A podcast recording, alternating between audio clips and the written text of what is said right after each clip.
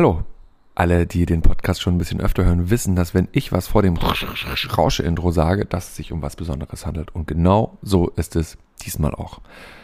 Und die Findigeren von euch werden auch rausgefunden haben, was es sein könnte. Nämlich, genau, wo ist die Folge 50? Weil das ist ja die Folge 51 und die mit Pablo Abend war die Folge 49 und die Folge 50 fehlt. Das hat einen Grund.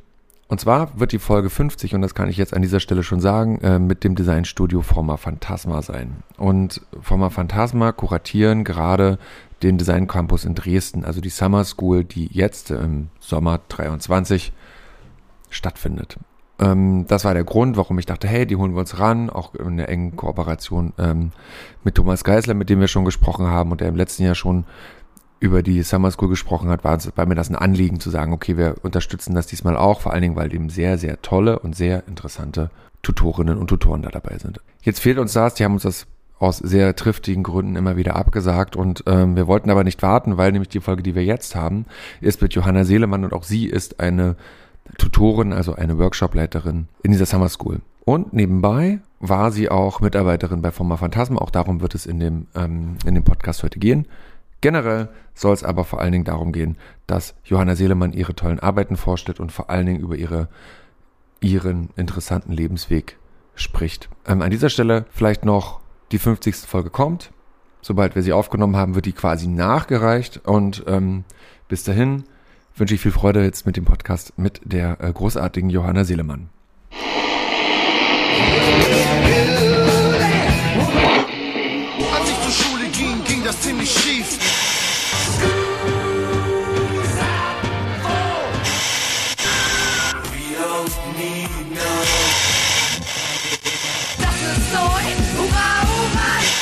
Design-Podcast der Burg. Hallo und herzlich willkommen zu einer neuen Folge des Hurra Hurra Podcasts. Damit äh, fange ich irgendwie in letzter Zeit immer an. Und ich freue mich in dieser Folge die Designerin Johanna Seelemann zu Gast zu haben. Hallo Johanna. Hallo Christian. Moin, du bist mir live zugeschaltet. Ähm, du bist gerade in äh, der Nähe von Leipzig. Ich spreche aus Dresden und vielleicht, um mich nochmal vorzustellen, mein Name ist Christian Zöllner. Ich bin äh, Professor für Designmethoden und Experiment an der Burg Giebichenstein Kunsthochschule Halle, also der Burg. Das ist ja auch der Podcast der Burg, den wir hier gerade hören. Und ähm, tatsächlich ist, bist du, Johanna, auch Studentin der Burg gewesen. Von wann warst du da? Oh, ich war ursprünglich ähm, 2011 an der Burg und habe angefangen, in Innenarchitektur zu studieren und bin dann nach einem Jahr gleich ins Industriedesign gewechselt und bis 2015 geblieben. Also Januar 2015. Und hast du mit Bachelor abgeschlossen? Ich bin dann zum Austausch nach Island gegangen okay. und habe dort meinen Bachelorabschluss gemacht. Ah. Okay, das heißt, du hast du hast eigentlich gar nicht an der Burg zu Ende studiert, sondern du hast alle deine ECTS-Punkte mitgenommen und dann in genau. Island noch ein Projekt gemacht. Was hat dich nach Island getrieben? Ursprünglich, also ich wollte gerne einen Austausch machen und ähm, habe damals schon überlegt, ob ich nach Eindhoven will und hatte aber eine Freundin, die vorher auch in, in Island war, in Reykjavik. Ähm, und die hat mir wärmstens empfohlen, dorthin zu gehen.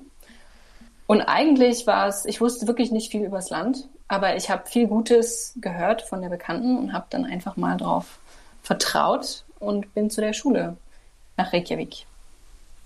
Und ähm, jetzt, also das, also das ist ja total seltsam, weil ähm, Reykjavik oder Island jetzt erstmal so auf der Karte der Designschulen, wo man hingeht, ja gar nicht so präsent ist. Ne? Also man kennt so natürlich die Burg, aber man kennt auch so Eindhoven, RCA, Wien, mhm ähm, Berlin. Ähm, was, aber was macht Island aus? Ja. Was macht die, das Studieren an der Hochschule aus? Und natürlich auch so ein bisschen, interessiert mich natürlich auch so ein bisschen die Island-Design-Szene, die du da mitgekriegt hast.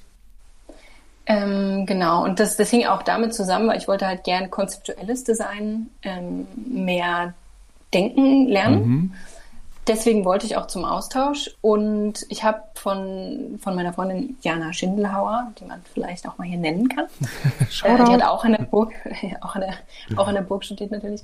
Ähm, mhm. sie, sie hat mir damals davon erzählt, dass die Lernenden in Island jeweils in Eindhoven studiert haben und am RCA äh, in London. Das heißt, die, die Lern die Gruppe der Lernenden war wirklich sehr ähm, klein, sehr jung. Und das hat mich halt einfach total neugierig gemacht. Weil ich halt wusste, also ich kann halt entweder nach Eindhoven gehen und da gibt es einen totalen Andrang, da überhaupt reinzukommen. Mhm. Und wahrscheinlich ja große Konkurrenz und schwierig reinzukommen.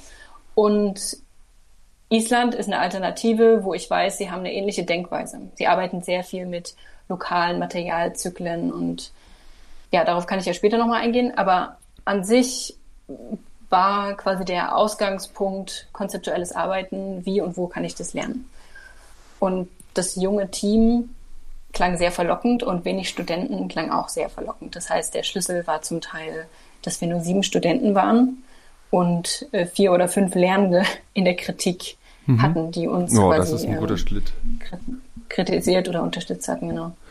Und ähm, vielleicht, also manchmal denke ich immer, ja, das, das weiß ja jeder, und aber vielleicht hat ja auch jeder eine andere Vorstellung davon. Aber was, wenn du sagst konzeptuelles Design oder Conceptual Design, mh, hm, was ist das denn? Ne? Also das ist jetzt vielleicht eine blöde Frage, weil das ja sehr, sehr, sehr viel sein kann. Aber wenn du das jetzt mal jemandem erläutern müsstest, der eigentlich von sowas keine Ahnung hat, wie würdest du das denn beschreiben? Vielleicht auch in der Abgrenzung zu naja, vielleicht traditionelleren Formen wie Industriedesign, Kommunikationsdesign, Ausstellungsdesign?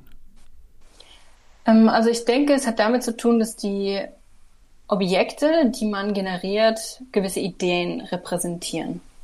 Das heißt, die, die Objekte, die man macht, müssen nicht unbedingt ähm, ähm, Produkte sein, die eine, eine, eine klassische Funktion erfüllen, sondern die Funktion oder die Aufgabe, die die Objekte haben, ist, dich nachdenklich zu machen oder ein bestimmtes zeitgemäß relevantes Thema ähm, aufzuschlüsseln und zu hinterfragen. Also dass es quasi einen gewissen Überraschungseffekt gibt, wenn du die Dinge anschaust im Konzept, konzeptuellen Design. Und Konzept heißt ja eigentlich nur Idee. Das heißt, konzeptuelles, konzeptuelles Design arbeitet mit Ideen, Ideen durchzuspielen, Ideen für Zukunftsszenarien, ähm, beziehungsweise kann das auch sein, ähm, ein, ein, aktuelles Thema durchzuarbeiten und anders sichtbar zu machen. Ja. Mhm. Ketzerische Frage, worin unterscheidet sich denn das, im, äh, ich sag mal im Output, nicht im Prozess, ähm, von den Künsten? Also das entstehen ja dann meistens in diesen konzeptuellen Design-Projekten oft. Gallery Pieces, Dinge, die eher betrachtet werden, als dass sie sich durch, durch den Gebrauch erschließen. Ähm, oder oder, oder gibt es da einen Turn? Also wo man sagt, okay, es gibt im, im Conceptual Design auch irgendwie, ja, weg von der Gallery und so ein Turn to, to use. Ähm, es sollte auf jeden Fall einen Bezug, meiner Meinung nach, mhm. sollte es auf jeden Fall einen Bezug zur Designindustrie haben, zu Gebrauchsgegenständen. Ähm, und in vergangenen Jahren gab es da schon schwierige Momente, ehrlich gesagt, ähm, wo, wo viele Conceptual Design arbeiten, sich sehr vom Design entfernen und viele Themen durcharbeiten, die fast schon komplett außerhalb des Designs, also na, mhm. man kann vieles als Design definieren, aber die sich wirklich weit von der klassischen Designindustrie äh, entfernen. Ähm, und ich denke, dass Conceptual Design sich dadurch unterscheidet, dass es versucht, ähm, sich auch mit Fragen der ähm, Produktion, ähm, Herstellung, ähm, der Vervielfältigung von Objekten und den Konsequenzen und dem, ja, der weiteren Blase dessen, was es eigentlich um ein Produkt gibt und welchen Einfluss ein Produkt hat, ähm, gehen soll. Mhm. Also das ist, das ist, es hat eine andere Rolle als Kunst in dem Sinne, dass es ähm, auch nicht nur, also nicht nur, also dass es sich nicht, dass es nicht nur über ein Thema reflektiert, mhm. sondern dass es auch versucht, eine Art Richtung vorzuschlagen. Was in meiner, meiner Meinung nach relativ äh, wichtig ist. Was auch bei, von einigen konzeptuellen Designprojekten vielleicht nicht gemacht wird. Aber ich denke, dass es ähm, notwendig ist, dass du quasi mit jeder Kritik, die du an vielleicht an einem bestehenden Produkt äußerst, mit deinem Konzept, mhm. äh, trotzdem auch eine Art, eine andere Idee mit reinbringst und vorschlägst. Was wäre, wenn? Ja. Verstehe, weil, also wenn du gerade sagst, dass es so ähm, über die reine Reflexion hinausgeht, ähm, war aber für mich zum Beispiel auch, also wie, so wie du es gerade beschrieben hast, ähm, die Reflexionsebene aber eine total wichtige, weil ich hatte gerade so den Gedanken, naja, vielleicht ist es ja auch eine, eine ganz besondere Form der Designtheorie, also dass man sozusagen eben nicht die, das Design oder die Design oder seine Tätigkeit in der Designindustrie, um mal so ein Wort zu nehmen, was du auch verwendest, ähm, darin sieht, immer ähm, Dinge in Serie zu produzieren, um das Leben der Menschen zu bereichern, sondern dass es eben dazu da ist, auch mal vielleicht auch von Designern für DesignerInnen äh, zu produzieren und zu sagen, hey, guck mal hier, ich habe durch unseren gemeinsamen Prozess, durch unsere gemeinsame Sprache, die wir durch unser Tun irgendwie artikulieren, mal versucht, uns zu hinterfragen. Es ist also, ne, ich, ich frage so ein bisschen so, es ist so ein bisschen, also in gewisser Weise preaching to the converted, aber dann doch immer mit so einem, mit so einem, so einem Nadelstich in die, in die Komfortzone der DesignerInnen? Ähm, da kann ich dir zustimmen, ja. Ich denke, das ist es ähm, auch zum Teil. Also zum einen ist es quasi eine, eine Debatte darüber, wie, also wie hast du es eben gesagt, ähm, es ist so eine Art praktizierte Designtheorie. Mhm. Ähm, beziehungsweise du, du hinterfragst halt die Disziplin und wie die heute praktiziert wird und versuchst zu reflektieren. Und es ist ein Dialog, den du natürlich mit Designern, von Designern, ähm, ausgehend mit Designern führen kannst. Ähm, aber es ist auch ein Dialog, der im Idealfall im Endeffekt mit bei jedem ankommt, der Objekte benutzt. Ja. Und, ähm, und jetzt hast du das in in Reykjavik, glaube ich, ein Jahr gemacht, oder? Wie lange warst du dann da? Also hast du quasi dein ein Semester und dann deine BA-Arbeit da gemacht? Ich war anderthalb Jahre dann okay, noch dort, mhm. weil ich quasi in eine Klasse reingekommen bin, die nur zu einem bestimmten Zeitpunkt ihren, ihren Abschluss machen konnte. Und wir, wir hatten drei Semester miteinander. Mhm. Das heißt, ja, ich war zwei Semester, also ein Semester zum Austausch da und noch zwei Semester, halb Jahre ähm, dann als Abschluss. Und dann bist du doch trotzdem nach Eindhoven gegangen. Dann bin ich trotzdem nach Eindhoven gegangen, weil ich gerne einen Master haben wollte, mhm. beziehungsweise weil ich äh, dachte, man, man sollte ja einen Master haben. Würdest du das jetzt ähm, anders sehen? Also ich finde so, das ist ja durchaus eine, eine relevante Frage. Ich, ich, ich empfehle es immer allen, ähm, aber du siehst es inzwischen differenzierter? Äh, das kommt natürlich darauf an, wie man sich ausrichten möchte. Ähm, ich habe in Eindhoven sehr viele Absolventen gesehen, die nach einem vierjährigen Bachelor eine, eine stehende Praxis haben. Mhm. Ähm, und wenn sie dann normalerweise von dort ausgehend einen Master machen, ist das nicht an derselben Schule. Dann ist das entweder was, was mit Designmanagement zu tun hat oder Anthropologie oder quasi ein Feld, was, ähm, was etwas ähm, in ihre, ja, was entweder in eine andere Richtung geht oder was der Designpraxis theoretische Grundlage gibt und so weiter. Also das ist quasi viel, vielschichtig, ähm, mhm. dass man sich vielseitiger aufstellt. Genau, und im Endeffekt war ich, bin ich natürlich sehr glücklich, dass ich meinen mein Master dort auch gemacht habe. Ja. Okay, aber also das ist, du bist da hingegangen auch schon mit einem Wunsch natürlich eine, eine Professionalisierung, also oft zum Beispiel durch den Master, aber gleichzeitig auch eine Spezialisierung in, einem, in, einem, in dem Feld, in dem du durch den, durch den Studium vorher an der Burg aber eben dann auch in Reykjavik. So, du hast ja so deinen Weg gefunden und den wolltest du jetzt eigentlich auch mal konsequent zu Ende gehen. Ja, ja, mhm. schon. Also ich habe halt, vielleicht kann ich darüber noch ein bisschen sprechen, mhm. Ähm, was ich in Island gelernt habe. Als ich aus dem deutschen Kontext kam, hatte ich, ähm, ähm, ja, war ich quasi in einem, in einem Land hier, Deutschland, Mitteleuropäer, wo alle Materialien jederzeit äh, verfügbar sind, sehr einfach mhm. im Baumarkt zu gehen und sich was zu holen oder Sachen zu bestellen und so weiter. Und als ich in Island ankam, war das eine ganz andere Geschichte. Und Island hat mich in dem Sinne natürlich mit dem konzeptuellen Design transformiert, weil ich einfach gelernt habe, wie ich die ganzen Fähigkeiten und ähm, die ich an der Burg gelernt habe, ganz viele technische Fähigkeiten, die ich mitnehmen konnte und auch ganz viele ähm, ja, tolle Denkweisen schon, aber mir hat irgendwie Art und Weise gefehlt, wie kann ich das jetzt auf ein relevantes, zeitgemäßes ähm, Thema anwenden und wie ja. kann ich meine Fähigkeiten nochmal anders nutzen? Wie kann ich mich aufstellen? So, und in Island habe ich ähm, durch diese Rarität von Materialien, weil natürlich gibt es dort Materialien, aber du hast halt vor allem, du bist in einer Insel, die irgendwie 2500 Kilometer weg vom Festland ist, ähm, im Nordatlantik, ähm, nicht weit unter dem Südpolarkreis. Das heißt, die Bedingungen, dass dort was wächst, sind ganz andere als in Deutschland. Ähm, du hast sehr viel Lava äh, und Boden, der quasi schwer zu, zu bestellen ist. Du hast sehr viel Wasser, Fisch. Es gibt bestimmte Materialien en masse, aber vieles gibt's nicht. Und man kann eigentlich überhaupt nichts bestellen, weil das Wochen dauert, bis es ankommt oder es kommt gar nicht an. Den Fall hatte ich auch schon mehrfach. Ähm, ja, das heißt, in Island habe ich eine gewisse Denkweise gelernt, äh, quasi lokal in Zyklen zu denken, zu gucken, welche Sachen, die wir zum Beispiel nach Island importieren, ähm, können wir ersetzen mit lokalen Materialien, die vielleicht noch nicht ganz erforscht sind. Ähm, also das heißt, es ging um Materialkreislaufe, um Substitution ähm, und um das Aufdecken von sehr komplexen Lieferketten zum Beispiel. Das heißt, dort habe ich schon gelernt, ähm, das, normal, das, das Produkt, was normal ist für mhm. mich, was ein Alltagsgegenstand ist, zu hinterfragen.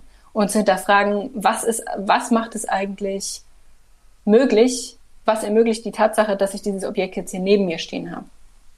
Ähm, wie viele Menschen waren involviert, wie viele Orte waren involviert.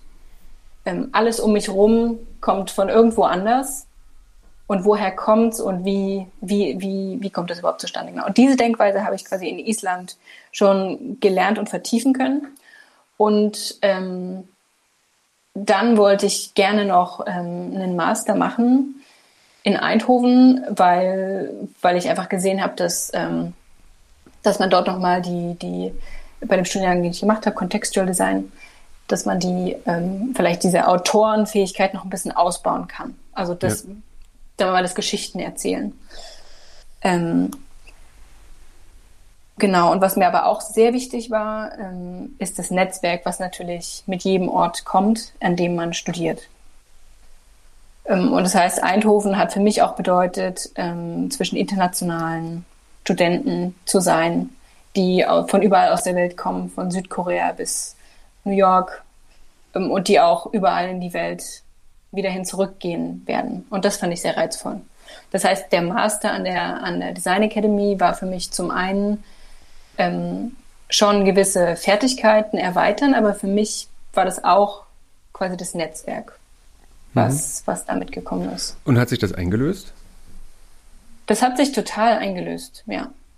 Durchaus. Also ich habe viele, viele Freunde ähm, bei der Design Academy bekommen, aber auch die ähm, Schule hat natürlich eine hohe Sichtbarkeit. Schon mit der, mit der Abschlussausstellung, die sie machen, haben sie immer sehr viel Presse und viele, viele Leute, die vorbeikommen, interessiert sind. Die, die niederländische Designkultur ist halt einfach eine andere als die deutsche. Ähm, und ich will nicht sagen besser oder schlechter, es ist halt einfach eine andere Kultur. Genau, und das habe ich sehr, sehr genossen und dadurch viele Kontakte gemacht mit Leuten, mit denen ich auch heute noch arbeite. Hm. Beschreib mal, ähm, beschreib, also für Mm, für Menschen, die mit der, mit der, mm, mit dänischen wollte ich schon sagen, mit der Dutch, also mit der, ähm, mit der, mit der niederdänischen, äh, mit der niederländischen Designkultur, die da irgendwie darüber Bescheid wissen, wie würdest du denn den Unterschied oder woran würdest du denn die Unterschiede der deutschen und ähm, holländischen Designkultur festmachen? Vielleicht auch, auch, auch also aus deiner Perspektive, dass du drin gesteckt hast. Ne? Also ich kann das ja aus meiner ähm, deutschen Perspektive sehen, aber du bist ja sozusagen home in both worlds. Mm, ich denke, dass, also ich hoffe, ich, ich ähm, man darf ruhig spitz sein. Man darf ruhig spitz sein. Man darf ruhig nee. spitz sein. nee, aber ich denke, dass die deutsche Design, ähm, das deutsche Designfeld noch sehr äh, funktionsorientiert ist, beziehungsweise zu dem Zeitpunkt, an dem ich studiert habe, war es für mich häufig so, dass wir die, die Objekte, die wir entwickelt haben, waren halt sehr, okay, wir machen jetzt einen Schlitten und mhm. wir akzeptieren viele Methoden des Schlittenfahrens und, und ähm, des, ja, der Materialität und der Formsprache durch. Das heißt, in meiner, meiner Meinung nach war das noch sehr, ähm, ja, Produkt als Ziel ähm, Weiß nicht, nee, so super. sagen Also das ich würde das auch sogar unterstreichen, ja. Orientiert, so. Und ähm, in der niederländischen Designkultur gibt es seit den 1990er Jahren quasi dieses konzeptuelle Design, über das wir vorher schon gesprochen mhm. haben. Und sie haben eine, ähm, eine Kreativwirtschaft, die auch vom Staat unterstützt ist. Das heißt, sie sehen Design richtig als einen, einen, großen Beitrag zur Kultur des Landes. Das heißt, zum einen gibt es ganz viele Förderfonds, die auf junge Designer ausgelegt sind. Ähm, und zum anderen ähm, ist auch die Art und Weise, wie quasi Design gemacht wird, ähm, eine andere, weil Design quasi, weil auch verstanden wird, dass Design Dinge hinterfragt, dass Design nicht unbedingt immer ein Produkt sein muss, sondern Design kann auch äh, eine Performance sein oder natürlich auch ein Produkt, aber ein Produkt, was nicht unbedingt der Funktion entspricht, die man erwartet. Ah, es ist schwer in Worte zu fassen. Ja, es ist kompliziert. Und ähm, genau, deswegen habe ich auch immer das Gefühl, dass es so ähm, implizit ist, dieser Unterschied. Ne? Das, ähm, ich finde es aber ganz gut, was du sagst, dass es eine konkrete andere Form der Kultur- und Kreativwirtschaft gibt, die ganz anders staatlich gewollt und gefördert wird. Ich glaube, das ist schon eine Sache. Wir haben das in Deutschland auch in den verschiedenen Regionalverbänden, aber wir haben das auch vom, vom Bund gibt es das auch. Aber da ist Design ja nur ein Teil einer großen, eines großen Komplexes Kultur- und Kreativwirtschaft. Ne? Und ich glaube, ich habe auch das Gefühl, dass das Design in, in, äh, in den Niederlanden nochmal eine, eine viel herausgestelltere Position innerhalb der Kultur- und Kreativwirtschaft einnimmt. Ähm, ich würde aber trotzdem nochmal kurz in Richtung nochmal Eindhoven und das Studieren da gehen und, und tatsächlich mal fragen, ja, mit was hast du denn da abgeschlossen? Also ähm, du hast denn da deinen Master gemacht? Mit einer, mit, mit was für einer Art von Arbeit? Die Arbeit, die ich gemacht habe, heißt Terra Incognita. Ah, und das da habe ich mich, mhm. ja genau, ja. da habe ich mich dann mhm. wieder wiederum mit der deutschen, ähm, mit, ja, mit Deutschland als äh, ja. Industrieland und dem Deutschlands größten Exportprodukt auseinandergesetzt, dem Auto. Und die, die, ich habe herausgefunden, dass im, im Prozess des Automobildesigns wird Industrieplastilin verwendet, um eins zu eins Modelle für, ähm, für die, ja, für, für die, für die Form, für die, für den Skulpturkörper von Autos zu machen. Und jedes Auto, was man auf der Straße sieht, wird halt aus diesem Industrieplastilin hergestellt. Ähm, das Material hat halt die coole Eigenschaft, dass es auch nach zehn Jahren noch umstylbar oder veränderbar bleibt, äh, ist. Und ähm, deswegen habe ich Objekte gemacht, die Produkte sind, die aber veränderbar bleiben. Das heißt, du hast, ähm, es ist eine Serie an, an fünf Objekten verschiedener Größen, die automobile ähm, Charakteristiken haben in ihrer Ästhetik. Es sind Objekte, die in der Möbeldimension sind, aber keinem Möbel zuordnenbar sind. Mhm. Und ähm, im Endeffekt sind sie auch nicht fertig, sondern haben Stellen, die ganz rau sind und andere, die aussehen, als würden sie von einem Konzeptauto sein.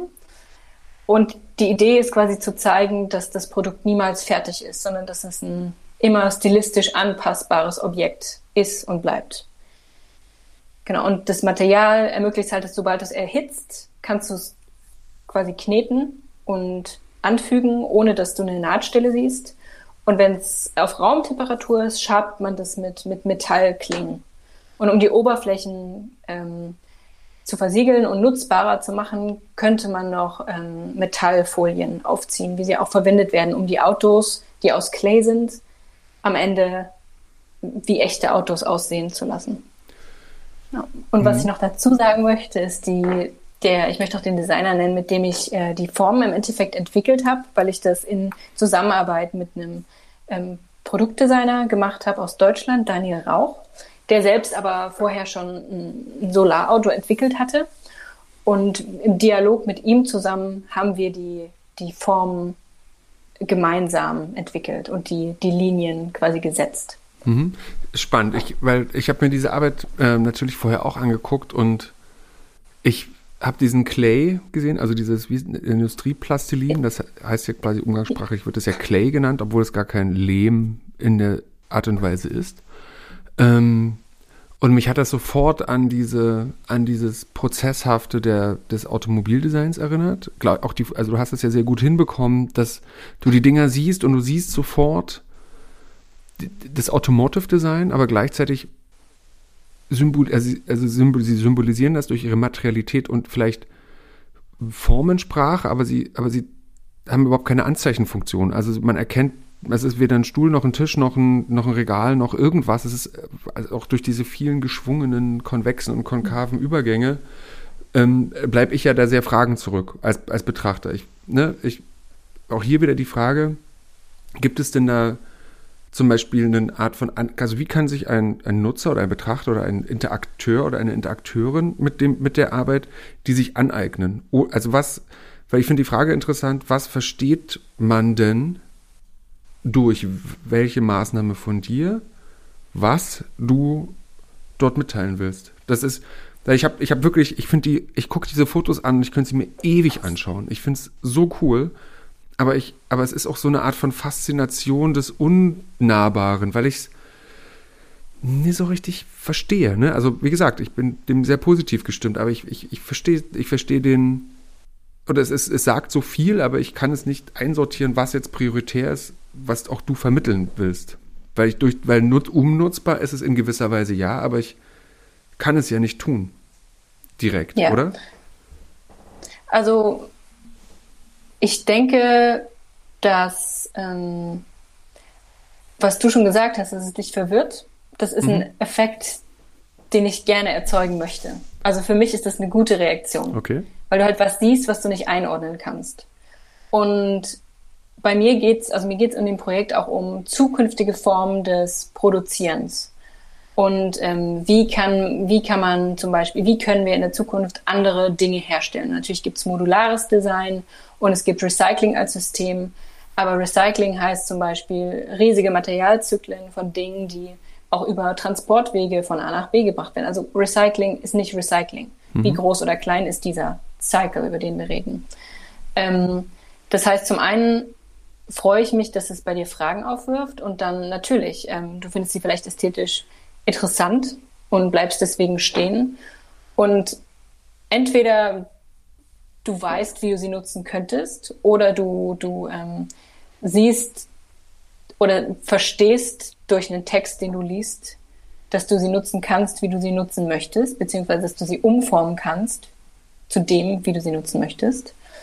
Ähm, oder du bringst mehr Zeit mit und, und, und du hast eine Unterhaltung mit mir oder du liest noch mehr drüber. Also ich glaube, das gibt immer so bestimmte, ähm, ähm, sagen wir mal, Schwellen oder Schritte in so einem Designprojekt dessen, was du, wie viel du verstehst.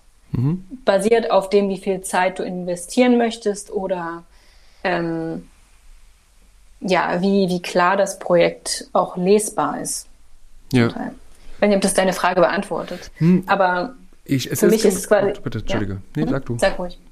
Nee, also ich glaube, es gibt halt so eine erste Reaktion, ähm, bei der ich es halt gut finde, wenn du es schaffst, ein Objekt zu machen, was anzieht und was dich neugierig macht und Fragen aufwirft. Weil du dann vielleicht bereit bist, dich ja. länger damit auseinanderzusetzen. Und wenn du in dieser Bereitschaft bist, kannst du auch einen Text drüber lesen und dann die, die Ideen, die du, wenn du sie nicht so erkennst, ähm, auch noch in dem Text lesen kannst, um zu verstehen, warum, was ist das für ein Material, was kann damit gemacht werden, was ist die größere Idee ähm, dahinter. Ja. Und, und wo hat dich die Arbeit hingebracht? Dann hast du damit abgeschlossen. Wo ging es dann hin? Ähm, ich bin danach erstmal wieder zu Forma Phantasma. Das habe ich vorher noch ähm, gar nicht erwähnt. Ich habe zwischen meinem Bachelor und meinem Master habe ich ein Jahr lang für Forma Phantasma erst Praktikum ah, okay. gemacht und dann gearbeitet. Und bin dann an die Design Academy und habe da meinen Abschluss gemacht ähm, und bin danach erstmal wieder zu Forma Phantasma und habe ähm, für sie äh, Recherche gemacht, ein paar Monate lang. Und dann bin ich wieder nach Island und habe dort ein bisschen unterrichtet. Ähm, und dann bin ich wieder mal nach Deutschland und habe ein Projekt gemacht. Also ein bisschen hin und her. Aber ähm, die Arbeit hat mich zu einem nächsten Projekt geführt, das heißt Hortulanos wo ich mich mit lokalen ähm, Materialien auseinandersetzen wollte, die an vielen Orten verfügbar sind. Und das waren Stroh und Lehm, die zum Teil auch in Architektur jetzt schon sehr ähm, erforscht und wiederentdeckt werden, aber nicht viel im Produktdesign. Und ähm, die Sprache, diese technische Sprache, hat mich, die, die ich für Terra Incognita entwickelt habe, ähm, hat mich dazu bewogen, auch dass die quasi das nächste Projekt mit so einer technischen äh, Sprache zu machen, weil die Objekte quasi aus altbekannten, ähm, ganz schlichten Materialien sind, ähm, quasi Low-Tech, sie aber in einer High-Tech-Sprache, die quasi an, an ähm, industrielle Produktion erinnert, kommuniziert wird, dass du quasi das Material mhm. nochmal in einem neuen, ja, in einem in einem anderen Szenario dir vorstellen kannst. Ja, das habe ich nämlich bei diesen Hortulanos-Sachen schon gedacht, dass ich, ähm, du benutzt da diese gepressten äh, Strohplatten oder, oder wie, genau. wie würdest du das Material, aus was bestehen diese? Ja, das sind Strohplatten. Okay, genau. Und, ähm, und ich hatte da so eine, meine erste Assoziation beim Betrachten von der Arbeit war, ein, war eine Autofront tatsächlich. Also so ein, ähm, ein Kfz von vorn also so ein PKW. Ne? Also die, aber deswegen finde ich das total interessant, weil das ist eine, das ist natürlich aus, diesen, aus diesem Plattenmaterial gemacht. Das Plattenmaterial, da denkt man vielleicht erstmal noch an, eher so an Möbel oder Regal oder sowas, aber dann hast du, hast du die formal so gestellt, so, zueinander positioniert, diese, diese Platten in diesen Einzelteilen, dass ich, dass die so eine, ähm, ich sag mal, Geschwindigkeit kommuniziert haben. Aber das, also, ne, das, das, vielleicht bin das auch immer ich, der das so deutet, ne? Aber wie haben das, wie wurde das von anderen Leuten wahrgenommen? Also, nee, hier auch wieder die Frage, du hast, du intendierst eine Wirkung, eine Lesbarkeit durch dein Conceptual Design, was ich ja sehr gut finde. Wie wurde das rezipiert von, von Betrachterinnen oder vielleicht auch von der Presse oder vom, vom, vom allgemeinen Designdiskurs? Wie, welchen Stellenwert hat das da einnehmen können? Mm, es war, es war ähnlich, fast wie bei Terra Incognita. Also es war, war, wurde sehr neugierig aufgenommen, mhm. weil man weil man die Platten, weil du siehst halt, es ist ein offenes, poröses Material, diese Platten, und du weißt nicht genau, was es ist. Du kannst nicht genau zuordnen. Es erinnert dich vielleicht an anderes, älteres Material. Ähm, beziehungsweise steht, ja, bei der Ausstellung, wo ich es gezeigt habe, steht natürlich auch daneben, dass es aus Strohplatte ist. Ähm, und das ist natürlich eine Reaktion, quasi, was ist das? Und wofür, wofür soll man das verwenden? Ähm, beziehungsweise hat es dann auch im Vergleich zum Terra Incognita, wollte ich den Objekten schon noch klarere Funktionen zuordnen, was wie Regal oder Beistelltisch. Mhm. Ähm, und habe den die Dimensionen diesmal verliehen.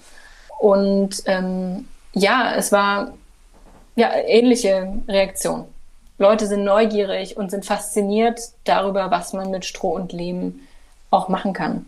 Beziehungsweise wie, wie wie äh, widerstandsfähig der Lehm zum Beispiel auch ist. Das ist ja ein relativ starkes Material. Und viele Leute, die daneben standen, haben, haben mich gefragt, ob sie mal anfassen dürfen, weil sie nicht wissen, ob es ähm, ähm, abbröselt oder ja. ähm, ganz, ganz leicht zerfällt oder ob es wirklich stabil ist. Aber natürlich ist Lehm ja dafür gemacht, in der Architektur verwendet zu werden. Und so Lehmputze haben Stroh drin, die, die das Material ähm, stärker machen, wie so eine Amorierung. Mhm. Das heißt, ähm, ja. Und die, ähm, und das sind ja, also bei deiner, bei deiner Masterarbeit, da verstehe ich, das ist, das ist ja selbst kommissioniert. Ähm, bei der, bei der ähm, Hortulanus-Arbeit, wer, wer gibt dir da den Anreiz? Wie kommt es zu so einer Arbeit? Auch wer finanziert die, die Entwicklungszeit, die Materialien? Wie, wie gehst du damit um? Ähm, Hortulanus ist aus einem, aus einem Jahresförderfonds entstanden, den ich von den Niederlanden bekommen habe. Ah. Von der, von der niederländischen Kreativindustrie gibt es so einen Talent Development Fund.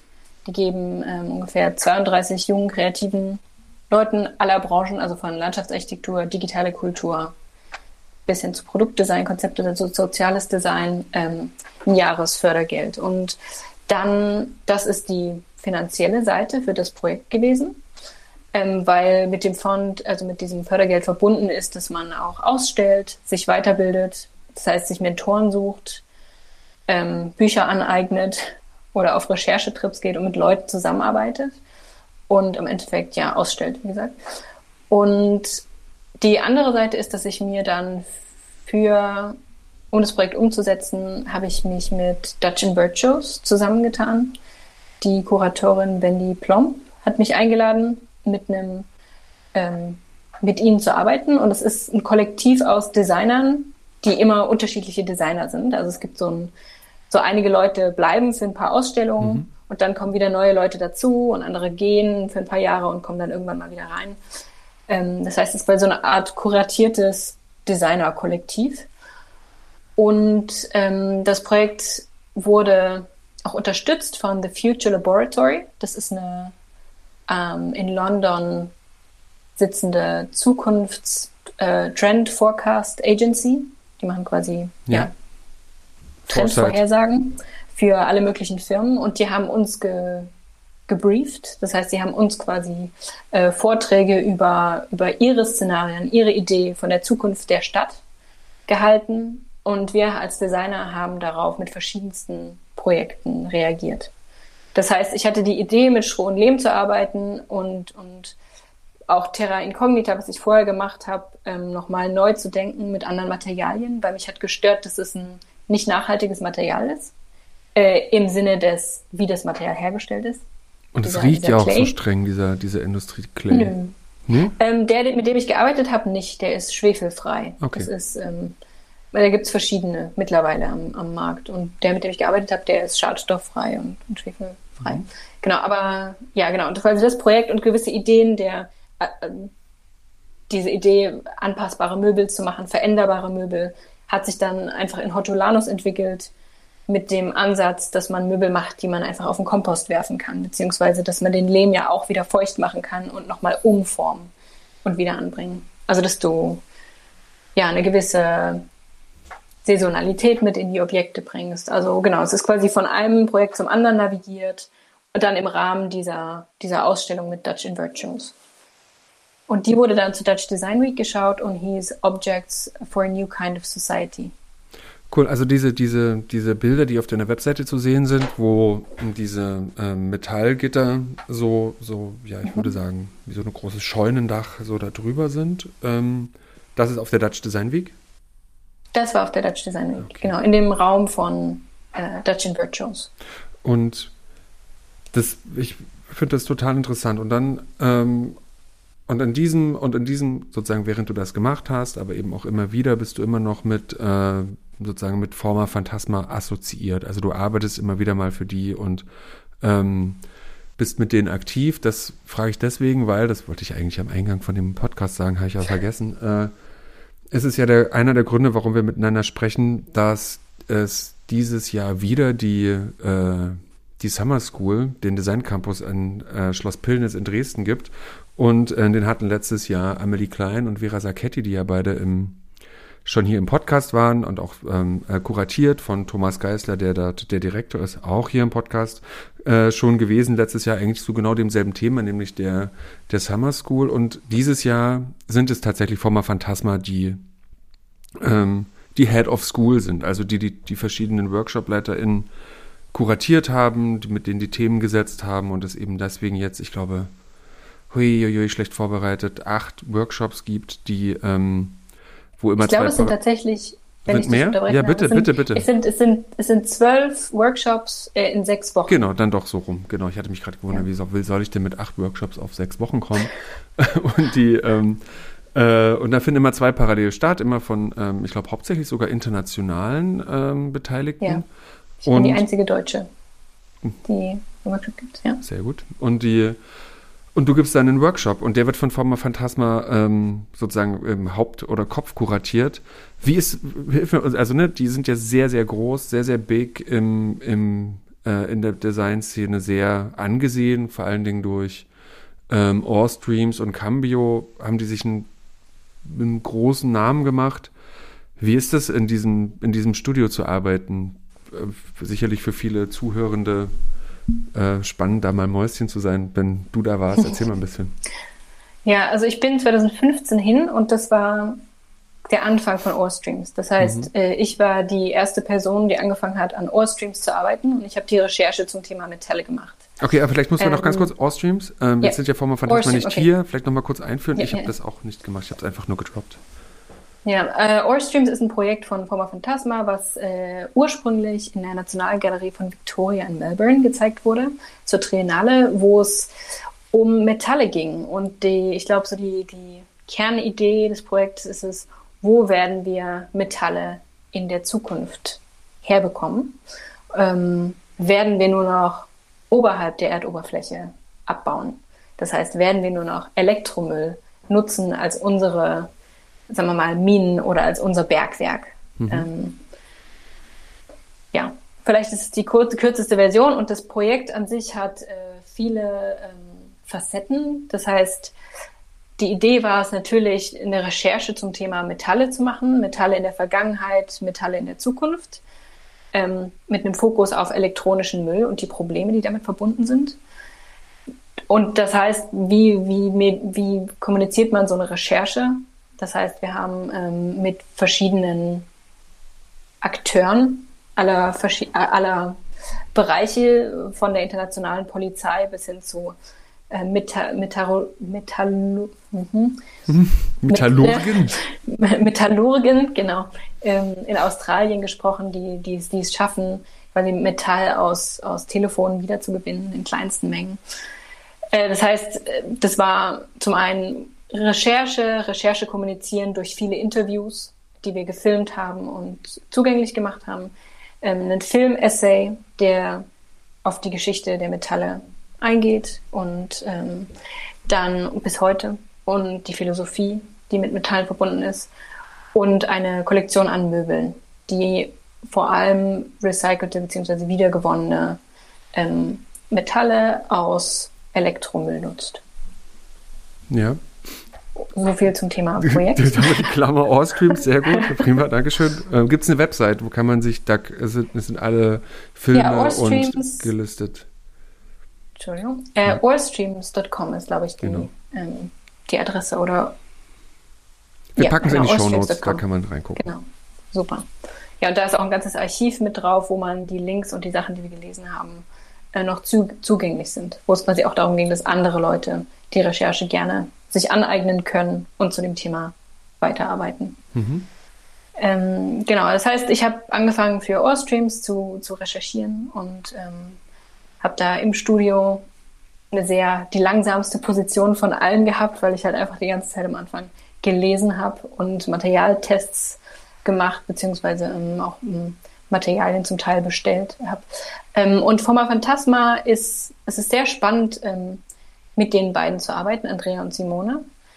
Ähm, die sind extrem schlaue, gebildete Köpfe. Also bis heute habe ich echt höchsten Respekt ähm, vor der Art und Weise, wie, wie, wie sie arbeiten und auch die Vielschichtigkeit dessen, wie sie ihre Praxis aufstellen. Sie machen halt wirklich alles von Rechercheprojekten bis hin zu, zu Arbeiten mit Produzenten, beziehungsweise auch ähm, ähm, sowas wie Art Direction für, für Firmen, beziehungsweise ähm, wie nennt man das auf Deutsch, Beratungen, mhm. ähm, was, was Nachhaltigkeit und andere Themen angeht. Und im Studio ist es relativ wuselig, weil Andrea und Simone halt mit den verschiedenen Leuten, die da sind, ähm, in verschiedenen Abschnitten arbeiten. Ähm, und egal woran man gerade arbeitet, wenn die beiden an den, an den Tisch kommen, sind sie extrem konzentriert und sie wissen genau, wo man gerade ist. Das ist recht äh, faszinierend und haben sehr viele tolle Referenzen, die sie einem vorschlagen kann, können, die man sich nochmal an, anschauen kann. Also wirklich, sie, sie stecken einfach in allem drin, von Text bis zum Produkt, bis hin zur, genau wie die Linie verläuft und wie das Detail gelöst werden sollte. Es ist ähm, sehr faszinierend für mich. Und damals war das Studio aber sehr klein, als ich ähm, als erstes dorthin bin. Ähm, es war übrigens nicht 2015, wie ich eben gesagt habe, äh, sondern 2016 im Sommer. Ähm, genau nach meinem Bachelorabschluss. Ähm, Genau, das Studio war sehr klein. Es gab einen, hauptsächlich einen Assistenten, einen Mitarbeiter, der für sie viel die Produkte und Objekte realisiert, von Prototyp, ähm, verschiedene Testmodelle mhm. bis hin zu den finalen ähm, Objekten. Und dann je nach Projektlage haben sie auch zum Teil Recherche, also Angestellte, die vielleicht Architekten sind, aber es lieben, sich zu bilden und zu lesen und dann hauptsächlich Recherche machen und mit Leuten in Kontakt sind. Also das Studio wandelt sich auch je nach Projektlage. Und ähm, je nach Aufgabenlage werden dann auch Leute reingeholt mhm. und gehen vielleicht erstmal wieder und kommen dann wieder. Und ich war halt im Studio. Am Anfang habe ich hauptsächlich Recherche gemacht und als ich dann wiederkam, habe ich ähm, viel für sie gefilmt, zum Beispiel, Filmarbeiten gemacht und Film geschnitten und ähm, Fotografie, beziehungsweise für den Cambio-Katalog. Das ist das quasi das Anschlussprojekt an das ähm, Ohrstreams, ähm, an die Ohrstreams-Recherche, Recherche, haben sie mit dem Cambio-Projekt ähm, Holz und die Infrastruktur und die Industrie von Holzherstellung mhm. äh, hinterfragt. Genau, das heißt, für, die, für, für das Cambio-Projekt ähm, habe ich dann viel mit Bildmaterial gearbeitet und den Katalog quasi vervollständigt. Und auch wieder Video, Video gedreht, Videoerzählung, genau. Und ähm, wo sitzen Former Phantasma? Die waren bis vor einem Jahr in Amsterdam und sind jetzt mit ihrem Hauptstudio nach Mailand gezogen und mhm. haben jetzt aber noch einen Outpost in Rotterdam aufgemacht. Okay. Das heißt, aktuell sind sie Mailand und Rotterdam und Rotterdam wird geleitet von Jeroen, äh, der die Person ist, die, die, die sich hauptsächlich auf die mal, kommerzielleren Projekte fokussiert, beziehungsweise der die ähm, Produkte Pro Product Development. Genau, ja. Cool. Und ähm, das super, danke für den, für den Einblick. Sowas kriegt man ja immer so sehr selten mit. Ähm, und die andere Frage, die sich ja für mich damit anschließt, ist, weil du das vorhin schon mal gesagt hattest, ähm, oder nee, vielleicht machen wir es nochmal andersrum.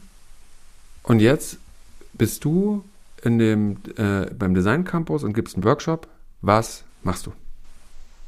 Genau, ich gebe einen Workshop, der heißt Casting Journeys und es geht um Metalle.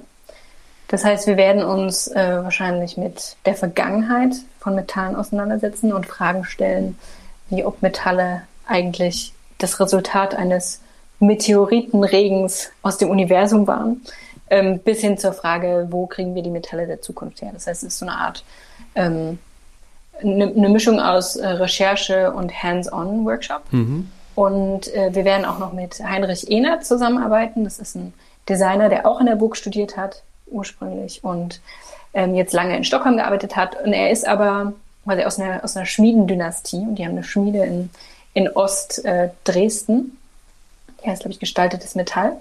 Und dort werden wir Eisen herstellen aus Raseneisenerz. Das heißt, wir werden unseren eigenen Ofen bauen und Krass. quasi uns dem, dem Ursprung der Metallherstellung ähm, annähern. Was ist ein Raseneisenerz? Das ist ein, ja, das ist, das ist quasi natürlich vorkommendes Eisen, was, ich meine, man sieht das recht häufig in Flüssen, wo es so rote Verfärbungen gibt, beziehungsweise in Mooren mhm. gibt es so rotere Gesteinklumpen. Ähm, gibt auch recht viele wohl in der, in der Lausitz. Ähm, das ist, ja, das ist quasi in, in, in Gestein vorkommendes Eisen. Okay. Und, und ihr ja. verhüttet das dann da oder wie, wie muss man sich das vorstellen? Genau. Also wir, werden, wir werden unseren eigenen Ofen bauen mhm. und werden das äh, Raseneisenerz ja, ich weiß es noch nicht. Ich habe es vorher okay. noch nicht gemacht. Ich muss mich zum Teil auch überraschen lassen. Ähm, aber wir werden dann das Raseneisenerz da reintun und äh, über Nacht äh, brennen lassen. Und am Morgen danach werden wir sehen, ob was draus geworden ist oder nicht. Das hat Heinrich mir auch schon erzählt, dass man, dass man auch so eine 50-50 Chance haben kann, ob es funktioniert oder nicht. Ach, klasse. Mal gucken, genau. Und ähm, das passt ja natürlich, ne? weil Dresden liegt jetzt nicht, zum, nicht zwingend am Fuß des doch am Osterzgebirge. Ne? So, das ist, kann man schon sagen, schließt zumindest einen Landkreis an. Ähm, schaut ihr euch dann auch, also so ein, macht ihr auch mal so Exkursionen ins Land, sage ich jetzt mal, wo dann so, wo so historische oder vielleicht auch aktuelle Produktionsstätten noch zu sehen sind, um sich so inspirieren zu lassen? Ähm, wir werden auf jeden Fall in die staatlichen Kunstsammlung Dresden gehen und mhm. ins Depot, von, von denen natürlich auch der Workshop erstmal ähm, angeboten wird, organisiert wird. Ähm, dann wollten wir sehr gerne eine Exkursion machen. Es ist aber natürlich ähm, zeitlich sehr knapp. Ja, nur eine so Woche, eine ne? Woche, das sind halt hauptsächlich so vier Tage, dreieinhalb Tage, an denen man wirklich richtig zum Arbeiten kommt. Ähm, aber ursprünglich war schon geplant, natürlich bietet sich das absolut ein. Das Erzgebirge heißt halt Erzgebirge, weil es Erze beinhaltet hat, beziehungsweise weil es dort ähm, ja viele verschiedene äh, Metalle zu finden gibt.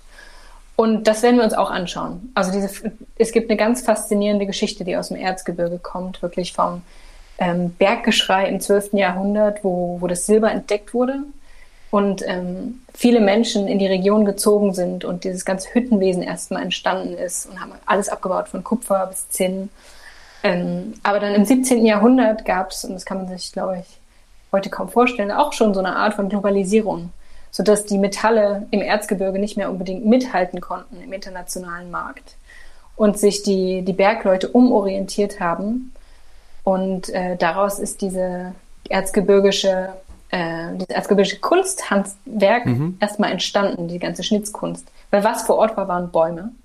Ähm, und man hat viele Techniken, die aus dem, aus dem Hüttenwesen kommen, übernommen und ganz eigenständige Techniken mit Holz erarbeitet, die es sonst nirgendwo zu finden gibt. Das heißt, ja, mal gucken, wo uns ähm, die Woche hinführt. Ach, spannend. Und ähm, weißt du schon, es sind ja immer zwei Workshops parallel, mit wer, wer sozusagen das mit dir ähm, back-to-back -back macht?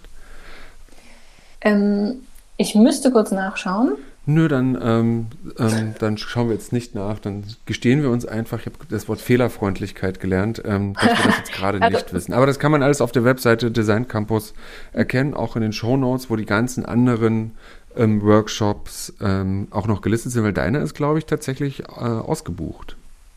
Meiner ist ausgebucht, ja. Ja, genau. Das heißt, wir sind äh, leider schon voll, genau. Aber ähm, vielleicht ist ja der, der, der, äh, der neben, sage ich, aber der sozusagen parallel ne, mit dir stattfindet, noch nicht ausgebucht und man kann trotzdem so ein bisschen äh, rüber gucken und schauen, ja. was bei euch entsteht, weil ich glaube, das ist ja auch das Tolle an dem, an dem Format dieser Summer School, dass dass es eben nicht so abgegrenzt ist, sondern dass man ja eigentlich gemeinsam als große Gruppe, zwar in zwei unterschiedlichen Themensträngen, aber dann doch das zusammen macht. Und ich glaube, das ist ein, das ist jetzt nicht einzigartig in der Welt, aber ich würde mal sagen, für Deutschland doch schon was sehr Besonderes. Ähm, mhm. Die, ähm, das ist ja, du bist andersrum. Ich, manchmal muss ich, äh, muss ich kurz nachdenken. Die, weil, da wollte ich vorhin schon drauf raus, weil du hast ja auch Lehrerfahrung. Ne? Also das ist ja nicht so, dass du jetzt einfach kommst und sagst, jetzt mache ich das mal, weil ich ähm, denke, ich kann, sondern du hast ja tatsächlich auch wirklich äh, schon an unterschiedlichen Schulen gelehrt. Mit welchem Anspruch machst du das und wo hast du das bis jetzt getan? Also du hast vorhin schon von Island erzählt. Ja, ähm, ich habe bisher ähm, ein bisschen in Amsterdam unterrichtet, am Sandberg-Institut in einem Studiengang, der heißt Studio for Immediate Spaces. Der wird auch von zwei Deutschen geleitet, äh, Ludwig Engel und äh, Julian Schubert. Und ja, dort, dort, das waren vor allem Innenarchitektur bzw. Architekturstudenten, die auch zum Teil sehr künstlerisch arbeiten und sehr verschiedene, also quasi die, die Idee von ähm, Raum sehr weit denken. Das heißt, dort habe ich als, als Design-Tutorin die Studenten begleitet. Ähm, und zum anderen habe ich in Island und mache ich auch weiterhin ähm, im Produktdesign ähm, Bachelor sowie im Design Master unterrichtet. Und ähm, ja, gute Frage, was ist mein Anspruch? Also mein Anspruch ist, wie kann man Studenten begleiten oder unterstützen, die Fragen zu stellen, ähm, die sie weiterbringen in ihren Projekten. Und welche Referenzen oder welche Beispiele kann ich Ihnen nennen, die Ihnen Inspiration geben für die Medien, mit denen Sie arbeiten mhm. können, beziehungsweise ähm, ja, wie Sie zum Beispiel, wenn Sie eine Recherche machen, wie Sie die übersetzen können. Ja, das sind gute Punkte, Und, ne? Ja. Die, ähm, weil ich glaube immer die, das Tolle ist ja, wenn man als Lehrender, du bist ja dann, dann, dann nur in so eine gewisse Weise Gast, Visiting Lecturer an der Stelle, oder? Oder welche Rolle nimmst du dann da ein? Ähm, ich bin häufig Visiting Lecturer gewesen, aber ich war jetzt auch schon ganze Semester zum Teil mit da und mhm. habe auch einen Kurs schon geleitet. Im, zum Beispiel im ähm, Produktdesign in Island, äh, das, das erste ähm, Studienjahr, das zweite Semester. Das heißt, es waren ganz junge Studenten, die sich erstmal mit Materialien auseinandergesetzt haben. Und der Kurs ging darum, Materialien zu nehmen und zu experimentieren und nicht drüber nachzudenken, was im Endeffekt dabei rauskommt, sondern es ging ganz viel darum, im Prozess zu bleiben und im Testen zu bleiben und am Ende des Kurses dem ganzen Bedeutung zuzumessen. Ja. Ähm, ja. Und sind das dann alles Isländer und Isländerinnen? In einem Bachelor, erstes Studienjahr? Ja, im Bachelor das Studienjahr, ja. Vor allem, genau. Es, es kommen viele Austauschleute im zweiten Studienjahr. Mhm. Und einige bleiben tatsächlich auch, halt wegen den, ja, wegen den Konditionen äh, dort. Ähm, aber die sprechen alle Englisch mit mir. Ja. Glücklicherweise. das heißt, ich habe schon angefangen, Isländisch zu lernen, aber mein Isländisch bröckelt ganz schön und ich würde es ähm, keinem der Studenten auf einer professionellen Ebene zumuten wollen. Aber ähm, weil du gerade sagst, dass es im Prozess bleibt und du hattest es vorhin auch nochmal und ähm, angesprochen, du hast ja auch diese eine Arbeit, ich glaube, die heißt Willows, wo du dich eben auch mit diesen, Willows sind Weiden, ähm, Ja, genau. die ähm, sozusagen als erste Holz, also industriell angebautes Holz dort existieren. Also wenn du gerade sagst, in Island, das Material kommt meistens hergeschippert, ähm, ist eigentlich eher selten und dann auch eigentlich sehr wertvoll. Mit welchen Materialien arbeitest du denn da? Also auch, auch mit welchen, mit welcher Sensibilität gegenüber Materialien kommen denn die isländischen, ähm, ne, die, die homegrown Students ähm, dann da eigentlich hin? Also haben die auch ein eigenes Bewusstsein schon dafür, anders als vielleicht die Studierenden woanders?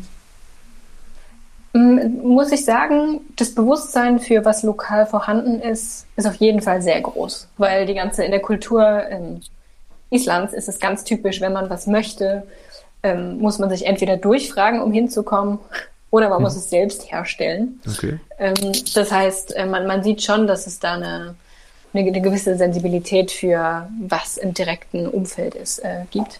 Beziehungsweise ist es dann natürlich auch ganz äh, cool als Tutor, kannst du halt einfach Aufgaben stellen. Und dann, dann sage ich schon, sie sollen entweder mit Materialien arbeiten, die pre-consumer waste sind. Das heißt, Müll, der vielleicht noch gar nicht beim Konsumenten angekommen ist, beziehungsweise sie dürfen nur mit lokalen Materialien arbeiten. Und da finden sie dann wirklich alles Mögliche von, ich kenne jetzt leider nur die isländischen Begriffe von Njoli. Das ist, glaube ich, so eine Art Anis, ähm, der da wild wächst. Ähm, bis hin zu ähm, Moos, was weniger verwendet wird, weil es sehr kritisch ist, aber Algen.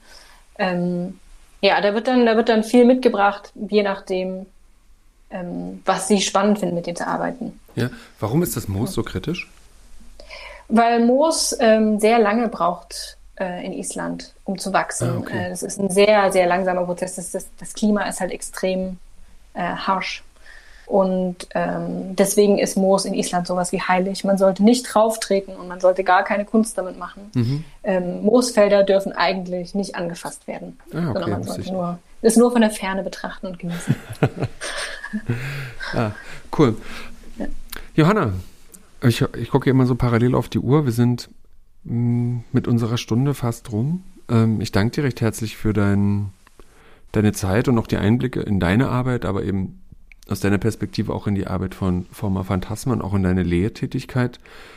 Ähm, ich glaube, diese Summer School wird ziemlich super, was, ähm, was uns da erwartet. Die gerade, ich finde immer, gerade für den, ich sag jetzt mal Sachsen, aber auch für den ostdeutschen Raum, diese internationalen, auch experimentellen, konzeptuellen Ansätze mal reinzukriegen, ist ein, eine unglaubliche Bereicherung und ähm, alle, die jetzt zuhören und ähm, Interesse haben, schaut euch doch mal das um ähm, auf der Webseite und ähm, nehmt am Ende einfach teil, weil ich glaube, dass ähm, da kann man viel bei lernen. Ähm, und an dieser Stelle würde ich sagen, beenden wir das einfach und wir äh, sehen uns an der einen oder anderen Stelle entweder auf der Summer School oder woanders. Und ich sag Tschüss. Tschüss, danke für die Einladung. Ciao. Hat Spaß gemacht.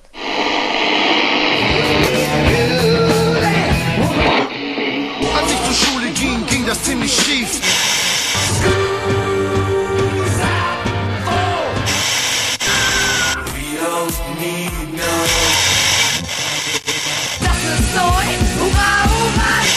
Der Design Podcast der Burg.